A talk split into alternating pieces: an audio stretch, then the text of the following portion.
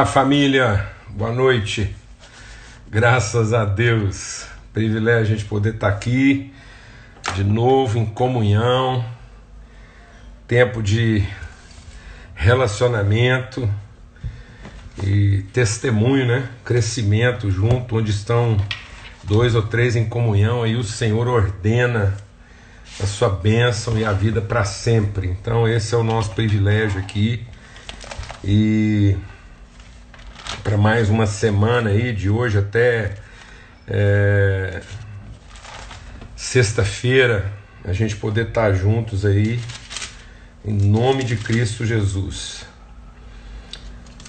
Amém.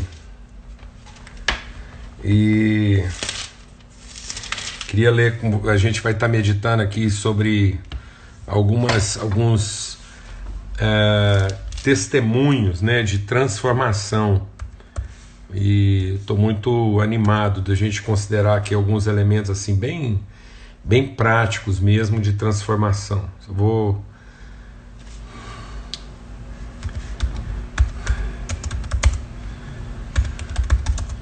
enquanto vai chegando mais gente aí.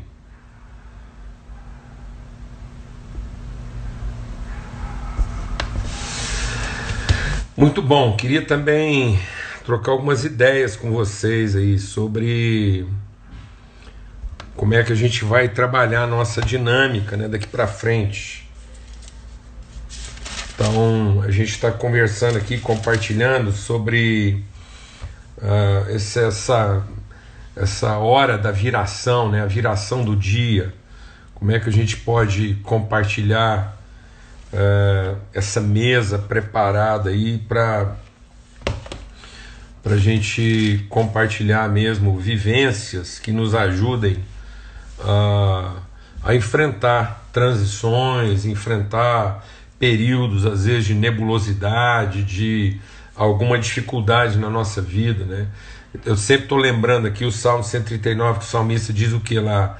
Ele diz: agora que eu entendi, né? Agora que eu tenho plena clareza, plena revelação então, a, a noite e o dia, para mim, são a mesma coisa. Então, ele perdeu, não que ele perdeu, né? ele deixou de ficar refém da, da, daquelas coisas comparativas que muitas vezes são tão nocivas na nossa vida, né? O perto e longe, o fácil e o difícil. Então ele diz, né? Agora, se eu subo aos céus, se eu desço ao mais profundo abismo, né? se eu cruzo os mares, ou se eu é, às vezes estou lá agarrado a uma cama. Agora, essas, essas coisas relativas deixaram de me afetar tanto, porque agora eu estou firmado no absoluto, no eterno de Deus para minha vida. E essa convicção de eterno faz com que dia e noite sejam a mesma coisa. Então, ainda que eu esteja na mais densa noite, ela se faz agora como claro dia. E é isso que a gente está buscando aqui, né? Quando a gente está falando dessa viração, ou seja, é a gente poder enfrentar um tempo de obscuridade, de noite, com, com perspectiva de luz, de dia. Amém? Em nome de Cristo Jesus, a palavra de Deus diz que a tristeza só dura à noite, a alegria vem pela manhã. Então, onde há luz de revelação, onde, tá, onde há a, a, a revelação de eternidade, a gente consegue transpor as dificuldades. E nós vamos compartilhar um pouco sobre isso essa semana. O que eu quero conversar com vocês, e vou pedir ajuda aí, é, é que talvez a gente vai reduzir um pouco né, o número das nossas lives. Eu quero avaliar isso com vocês e, conserva, e, e também descobrir talvez um, um horário que fosse mais é, conveniente para para a maioria das pessoas. Então, na medida em que talvez as, a, a, a, quarentena vai diminuindo, né, vai arrefecendo, muitas pessoas vão voltando para suas atividades. Depois o Paulo Neto vai nos ajudar aí nesse sentido para a gente poder conversar qual seria o melhor horário do dia para a gente poder se, se encontrar e conversar, tá bom? Maravilha. É, eu quero conversar com vocês hoje sobre o texto lá de Ezequiel 37, um texto bastante conhecido, amém? Que é o vale de ossos secos. Deus vai lá falar com um Ezequiel, e bem a propósito né, do que está acontecendo. Então, será que pode haver transformação? Como é que essa transformação acontece? É muito legal a gente poder falar sobre isso aqui, né? E eu estou muito animado mesmo de considerar sobre isso quais serão, quais são as, as, as, as essas revelações de Deus ao Ezequiel, para que não precisa ficar mandando um horário agora não. Depois a gente vai abrir uma caixinha aí e vocês coloquem esse horário lá depois. Só vai pensando sobre isso, o que, que seria melhor para todo mundo aí. Vamos focar aqui naquilo que a gente quer considerar. Então vamos ter uma palavra de oração, depois nós vamos ler o texto aqui de, de Ezequiel e vamos considerar sobre isso. Pai, muito obrigado pelo teu amor, a tua bondade, obrigado mesmo assim, porque nós estamos no Senhor e o teu Espírito está em nós, somos o teu povo, a tua família, e queremos agora mesmo assim que o teu Espírito Santo tome a palavra que é viva e eficaz e transforme nosso entendimento para plena revelação da tua vontade, em nome de Cristo Jesus, o Senhor. Amém? Graças a Deus. Então, vamos lá em Ezequiel 37, vamos meditar um pouco sobre isso, que diz assim: Veio sobre mim a mão do Senhor, ele me levou pelo Espírito do Senhor e me deixou no meio de um vale que estava cheio de ossos.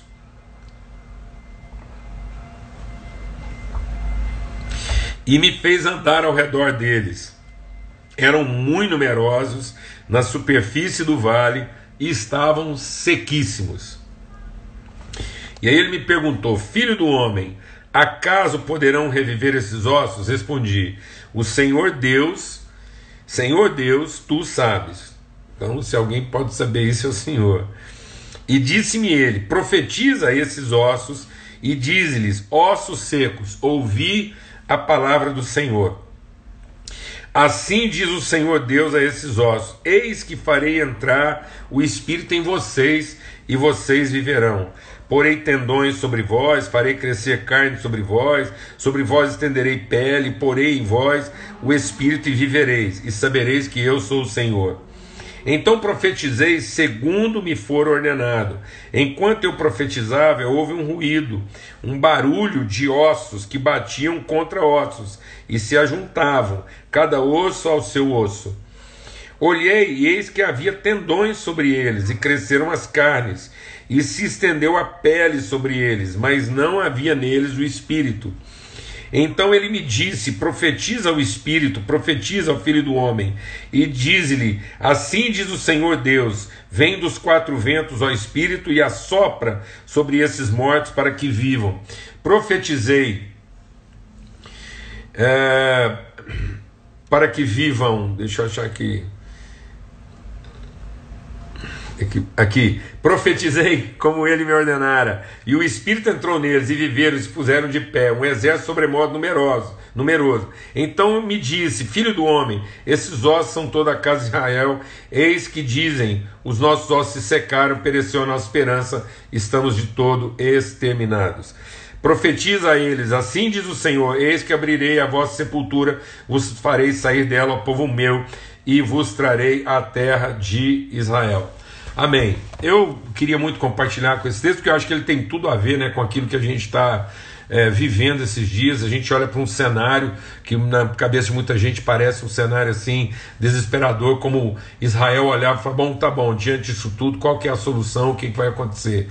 Então, talvez para algumas pessoas o cenário não seja tanto assim, mas para a grande maioria né, há, uma, há uma expectação.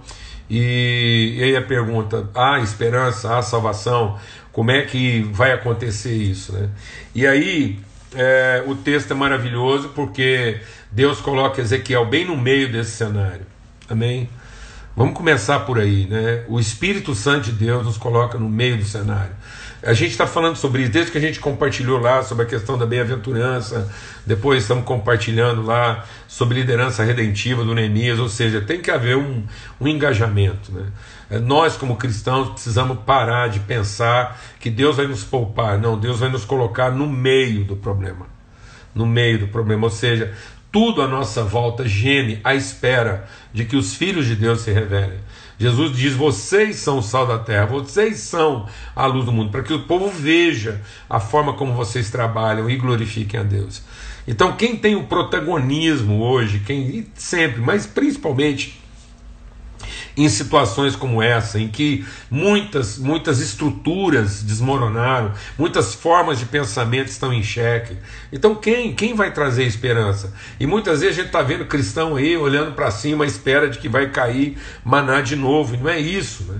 Ao protagonismo profético, a essa, essa figura do homem de Deus, que vai trazer a voz, que vai trazer a direção, que vai liderar os processos. Em nome de Cristo Jesus. Acorda, vamos acordar, aquele que está dormindo, acorde. E, e, que a gente é, saia desse lugar de achar que, que ah, as coisas, por que, que elas estão assim, não deveriam estar assim, o que, que Deus vai fazer. Não, Deus os coloca no meio do problema. E ele diz: agora é o seguinte, você crê que isso pode mudar? E aí a, a nossa, a nossa submissão está no fato de que não há presunção. Não havia presunção em Neemias. Jesus diz que só há protagonismo quando há quebrantamento. E quebrantamento não é negação. Eu acho que muitas vezes a religiosidade faz a gente confundir humildade com negação. Achar que, que o fato da gente não ver em nós mesmos a capacidade quer dizer que a responsabilidade não é nossa e nós estamos sempre à espera de que Deus vai fazer por nós. Não. Tem nada a ver uma coisa com a outra há, uma, há um quebrantamento, há um, há um esvaziamento de, de, de presunção. Não havia presunção. Jesus disse: queremos ser instrumento de bem-aventurança, queremos começar a ver transformação, então é esvaziados de nós mesmos. Neemias também. Ele chorou profundamente, ele entendeu sua limitação, mas isso não quer dizer que ele negou. Então Jesus diz: não é, não é negar, é, é enfrentar, é buscar, é querer, é ter fome e sede de justiça, em nome de Cristo Jesus. E o Neemias queria isso. Ele é, ao mesmo tempo que há, uma, há um quebrantamento, há uma plenitude de submissão, de humildade, há um engajamento, há uma indignação. E aí Deus fala para Neemias: e aí? Isso pode ser transformado? E aí onde é que está o quebrantamento? O Senhor sabe. E Deus falou assim: tá, há como ser transformado. E é você que vai profetizar. Glória a Deus, amados. Então, em nome de Jesus, tudo que está aí pode ser transformado? Será transformado? É para ser transformado? Sim. É possível? É. Em cima da nossa presunção e da nossa vaidade? Não.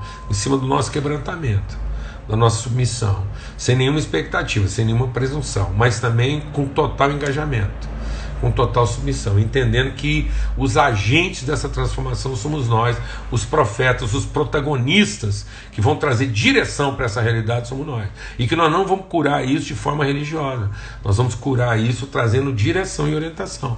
Então Neemias não, não ficou lá rezando até acabar as forças e, e, e, e, falando o que, que ele gostaria que acontecesse. Não, Deus mandou ele dar uma direção para aquela realidade. E a primeira direção que ele, Deus falou para ele, então agora vai lá e profetiza aos ossos. Profetiza aos ossos. Então, e diz-lhes, ossos secos, ouvi a palavra do Senhor. Então, mas a transformação vem por um direcionamento, uma palavra diretiva, redentora. Então, Deus levantou Neemias, levantou a gente para ser essa palavra diretiva. E quando ele começa a profetizar os ossos, agora aqui começa a coisa maravilhosa. Quando ele começa a profetizar os ossos, o que, que acontece? O inusitado. Para que haja a transformação, vai haver uma aparente confusão. Fica parecendo que aquilo que já estava ruim às vezes ficou pior. Mas não, é, uma, é um rearranjo, é a forma como Deus está reordenando os processos, é uma quebra de paradigma. E a Bíblia diz que aquele barulho todo, aquele movimento todo, é porque cada osso começou a se movimentar no sentido de encontrar o seu osso. Deixa Deus ministrar o seu coração, porque talvez aqui esteja o princípio mais essencial para a gente entender o grande desafio dessa hora. Quando a Bíblia fala do osso encontrar com o seu osso, não eram ossos iguais. Então presta atenção. O osso desse osso é esse osso, o osso desse osso é esse osso, o osso desse osso é esse osso, e o osso desses ossos é esse osso, e o osso desse osso é esse osso. Então a gente tem a tendência de colocar ossos iguais, a gente engaveta, a gente acha que o osso desse osso é outro osso igual a esse osso. É assim que já estão fazendo igreja. A coisa mais estúpida, mais absurda, porque a gente quer reunir os iguais e não ajudar os diferentes a encontrar o seu lugar. Então por isso que houve um tumulto, por isso que houve barulho, porque agora cada osso estava procurando o seu osso, e o seu osso era um osso totalmente diferente dele. Amém? Glória a Deus. Então, outro dia eu usei uma ilustração, eu vou repetir ela aqui, porque ela, ela, ela, ela mostra mesmo a nossa dificuldade. Então, se eu pedisse, se eu colocasse aqui um monte, se eu colocasse um monte aqui na nossa frente de garfo, faca e colher, tudo misturado, garfos, facas e colheres, tudo misturado. E pedisse para todo mundo fazer rapidamente. Ó, organiza esses garfos, facas e colheres. O que, que ia acontecer?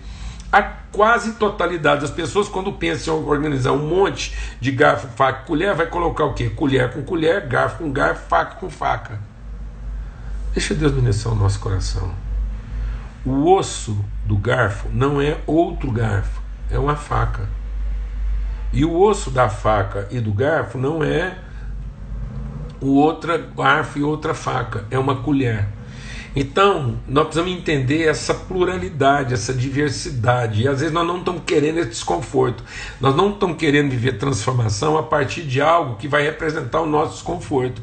Então, quando eu falo assim, organiza esses garfos, facas e colheres, a primeira pergunta que tem que ser feita é para que propósito? Então, se eu falar assim, organiza para servir um jantar, pronto, já vai mudar o paradigma na sua cabeça. Porque se a organização não é para fazer uma, uma, um depósito, né, um arquivo de ossos, porque se fosse fazer um cemitério, beleza, então a gente colocaria os ossinhos todos iguais, arquivava e punha lá. Aqui só tem osso de mão, aqui só tem osso de braço e tal. Não, mas é para formar um corpo. Então, para formar um corpo, os ossos que estarão em contato um com o outro são totalmente diferentes um do outro. Glória a Deus, amado. Então, para cumprir o propósito, eu vou ter que aprender a trabalhar um garfo com uma colher. Então, uma das coisas que agora vai precisar acontecer é nós sabermos trabalhar as diferenças e parar de ficar insistindo em trabalhar as igualdades, essa padronização humana, essa padronização humana que otimizou o serviço e emburreceu as mentes, porque fez a gente se tornar pessoa acomodada, pessoas de conformidade. Então nós criamos estrutura onde só tem garfo, onde só tem colher, onde só tem faca. Aí quando vem uma situação totalmente anômala, que não estava na nossa previsibilidade, então a gente enfrenta dificuldade com aquela situação, porque nós só sabemos reunir pessoas de pensamento igual e não de pensamento plural. Então, para começar a ter transformação, para que a gente possa. Então, quem é? Quem é o povo na face da terra que saberia reunir os diferentes e harmonizar isso? A igreja. No entanto, a igreja vai ter que enfrentar ela mesma, porque parece que a igreja só sabe reunir os iguais. E a gente ainda se vangloria disso, porque aí quem gosta mais de uma música mais tradicional, quem gosta de uma oração mais quieta, quem gosta de um trem mais avivado. Que coisa mais estúpida, amado. Essa, essa coisa normatizada que nós criamos, essa coisa conformada nós somos um povo esclarecido, liberado, bem resolvido no Espírito Santo, para conseguir formar a maior pluralidade possível nos grupos que a gente está trabalhando, de modo que a gente seria capaz de pensar tudo, encarar tudo e ser resposta para tudo. Glória a Deus. Então, em nome de Jesus. O grande desafio vai ser agora cada um de nós encontrar o seu osso. E encontrar o nosso osso significa a gente ter a disposição. Então a primeira coisa que houve é que houve uma bagunça danada, porque Deus estava fazendo o quê? Disposicionando. Então a primeira coisa para ser instrumento profético de transformação, nós temos que ter disposição. Sair da nossa posição acomodada de só andar com os garfos, com as facas, com as colheres e andar com o ossinho que parece conosco. De ficar formando pares iguais Amém? De ficar aí formando grandes depósitos de coisas totalmente iguais. Mas de enfrentar esse barulho, essa perturbação bendita e santa de promover o encontro das diferenças. Glória a Deus. Segunda coisa, como isso vai ser tenso, porque o osso desse o osso desse osso é esse osso. Ou seja, eles têm dimensões diferentes, eles têm atuação totalmente diferente, eles têm características totalmente diferentes. Então o que vai ter que ter entre eles? Nervos e tendões. Porque se eles não estiverem bem ligados, eles agem de forma diferente. Eles atuam de forma diferente. Eles têm dimensões diferentes. Então a primeira coisa que Deus fez foi colocar o quê? Foi colocar nervos e tendões. Por isso que Paulo fala que todo corpo bem ajustado, quando ele fala de corpo, fala de ossos diferentes colocados em posições diferentes para trabalhar com outros ossos de característica totalmente diferente. Então aí vai ter que ter o que? Nervos e tendões. Por quê? Porque vai ser tenso e nervoso. Meu Deus do céu, nós somos um povo que não sabe ficar nervoso sem ficar com raiva, não sabe ficar tenso sem ficar amargurado. Isso é muita infantilidade. Nós temos que saber de maneira fácil ter conversa difícil, amados. Nós temos que ser o povo que consegue ter conversa difícil sem ficar com raiva. Nós temos que vencer essa susceptibilidade, essa infantilidade de gente que só consegue ouvir Deus se todo mundo estiver cantando exatamente a mesma coisa. Fazendo a mesma coisa do mesmo jeito, onde eu me sinta totalmente confortável, à minha maneira. E todo mundo contribui para minha esquisitice. Não, em nome de Cristo Jesus. Em nome de Cristo Jesus. Nós vamos aprender a ter conversa difícil, de forma mais fácil. Eu vou falar uma coisa para você. Você já reparou, por exemplo, que a, a, a, uma, uma quantidade enorme de atletas brasileiros têm carreira curta por conta de problemas musculares? Por quê? Porque eles foram estimulados a alta performance, mas não trabalharam tendões, nervos. Então geralmente sofrem distensões.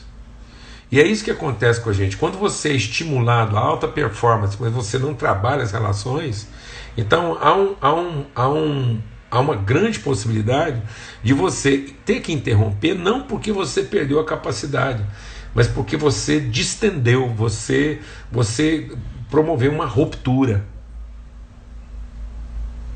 Amém. Quantos ministérios, quantos ministérios não souberam evoluir e amadurecer porque não souberam ter conversas difíceis? E acharam mais fácil evitar a conversa e romper. E trabalhar com outro igual. Quantas reuniões de, de, de, de colheres abandonaram a congregação das facas e dos garfos?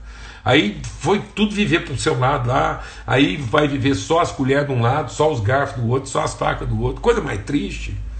Por quê? Porque quando você coloca lá você põe uma mesa que você tem lá ferramentas diferentes, que, que vai, você vai ter que ter habilidade para uma hora usar uma coisa, outra hora usar outra. A teologia de um é muito diferente da outra.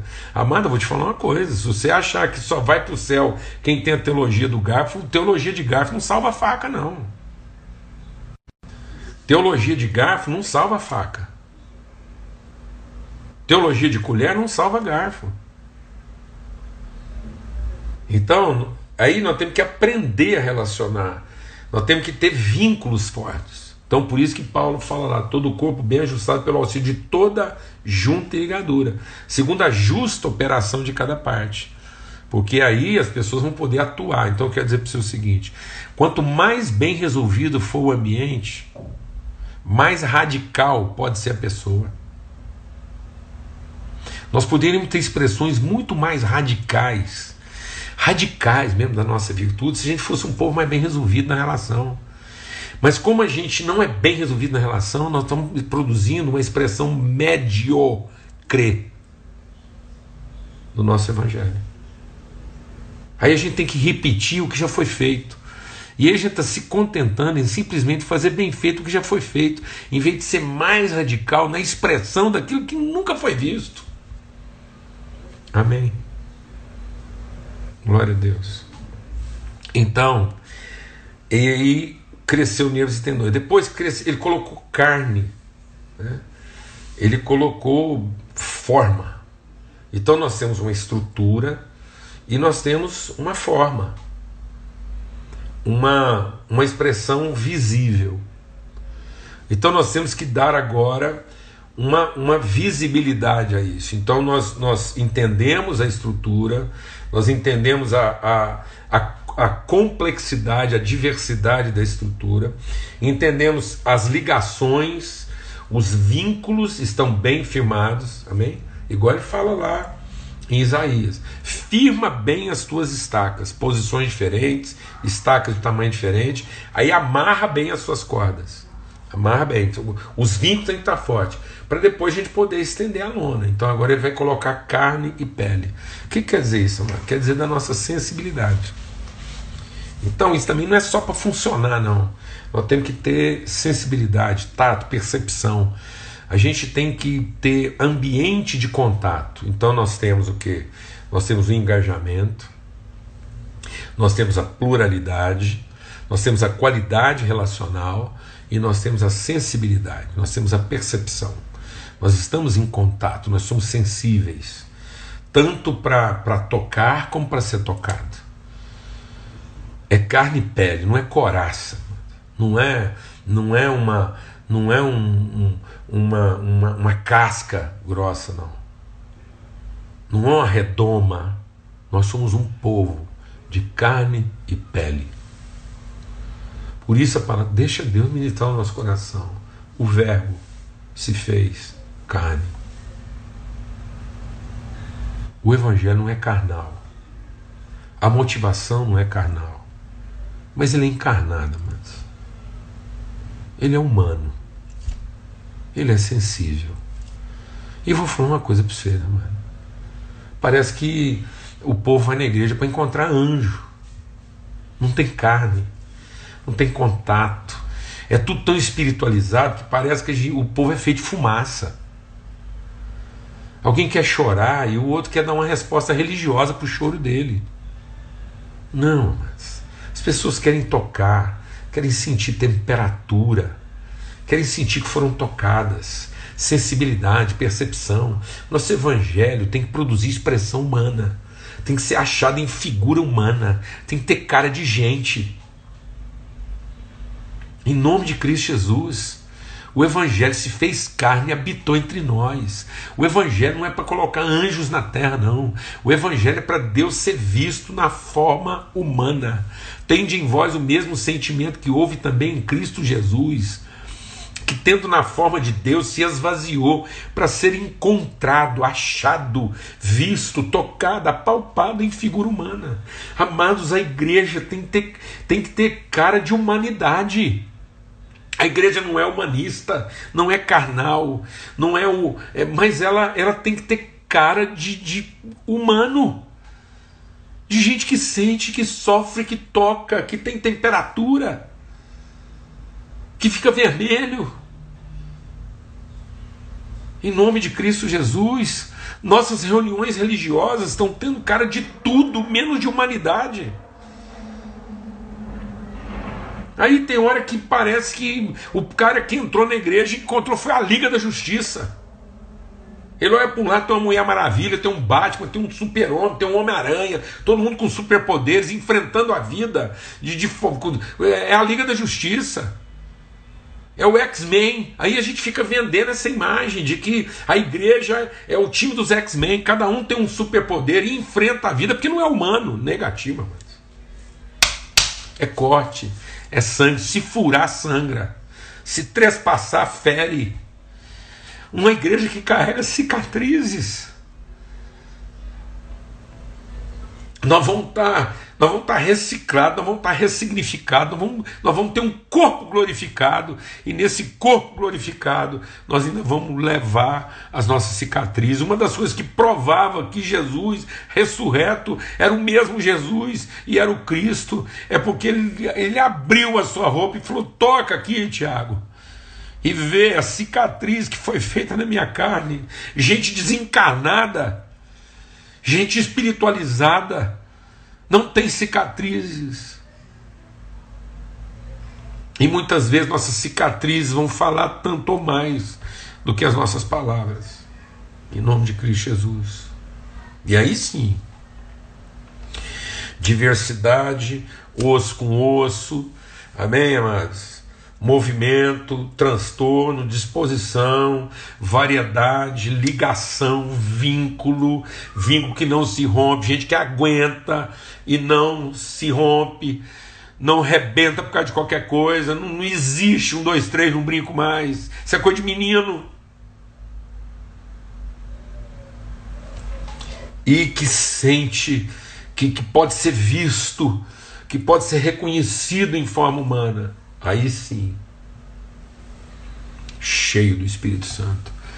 E a nossa, eu vou falar uma coisa, a gente deixa Deus ministrar o nosso coração. Quem vai conduzir tudo isso? É o Espírito Santo. Quem levou ele para profetizar? O Espírito Santo. Mas às vezes a gente quer começar pelo arrebatamento espiritual, em vez de começar pelos processos que vão nos tornar pessoas em condições de testemunhar o Espírito. Então a gente às vezes quer começar pelo lado do espiritualismo, e aí a gente não quer trabalhar a diversidade, a gente não quer trabalhar os vínculos, a gente não quer trabalhar as expressões humanas, a gente quer ser poupado de tudo isso e já começar logo pelo lado da espiritualidade. Não, amados. O Espírito Santo vai encher gente, feito de carne e osso, com tendões, com ligamentos, com diferenças, com diversidade, com ações diferentes, com aptidões diferentes, com características diferentes, com nuances diferentes. Aí sim, o Espírito Santo vem, enche, transforma e nos usa como instrumentos de revelação das suas virtudes. Glória a Deus, em nome de Cristo Jesus, o Senhor. Levanta. Quem está dormindo aí, o Espírito Santo nos colocou no meio dessa situação. Igreja do Senhor Jesus Cristo. Vamos parar de olhar para tudo isso como se a gente estivesse numa condição periférica e fôssemos receber um tratamento diferente de Deus no meio dessa situação. Não. Quem pode trazer direção no meio dessa situação e transformar um vale de ossos secos num lugar de vida somos nós, o seu povo. Vamos ter uma palavra de oração. Glória a Deus. Pai, muito obrigado, obrigado mesmo pelo teu amor, pela tua bondade, essa forma bendita como o Senhor olha para nós e nos levanta para sermos o teu povo, para que no meio de uma situação de tanta confusão, de tanto desespero, que às vezes a gente olha e diz não tem jeito de ficar mais seco do que já está. O Senhor nos coloca ali e nos levanta para profetizar uma nova realidade, para trazer à luz o que ainda não pode ser visto. Liberta-nos de simplesmente querer continuar fazendo bem feito o que já fazíamos, para sermos, ó Deus, protagonistas daquilo que ainda não foi visto, daquilo que ainda não foi feito. No nome de Cristo Jesus, o Senhor. Nós queremos profetizar sobre esse vale de ossos que há esperança e que o Senhor vai reconstruir as pessoas, e em reconstruindo as pessoas, vai soprar sobre nós o teu espírito, para que a gente possa experimentar a vida e vida em plenitude. No nome de Cristo Jesus. Amém e amém. Graças a Deus, que o amor de Deus, o Pai, seja com todos, sobre todos, em todos. Que a graça bendita do seu Filho Jesus seja sobre nós, nos inspire, nos eduque, nos ensine. E que a comunhão, a plenitude, a revelação, a diversidade do Espírito, o Espírito que sopra dos quatro cantos, seja sobre nós hoje sempre, em todo lugar.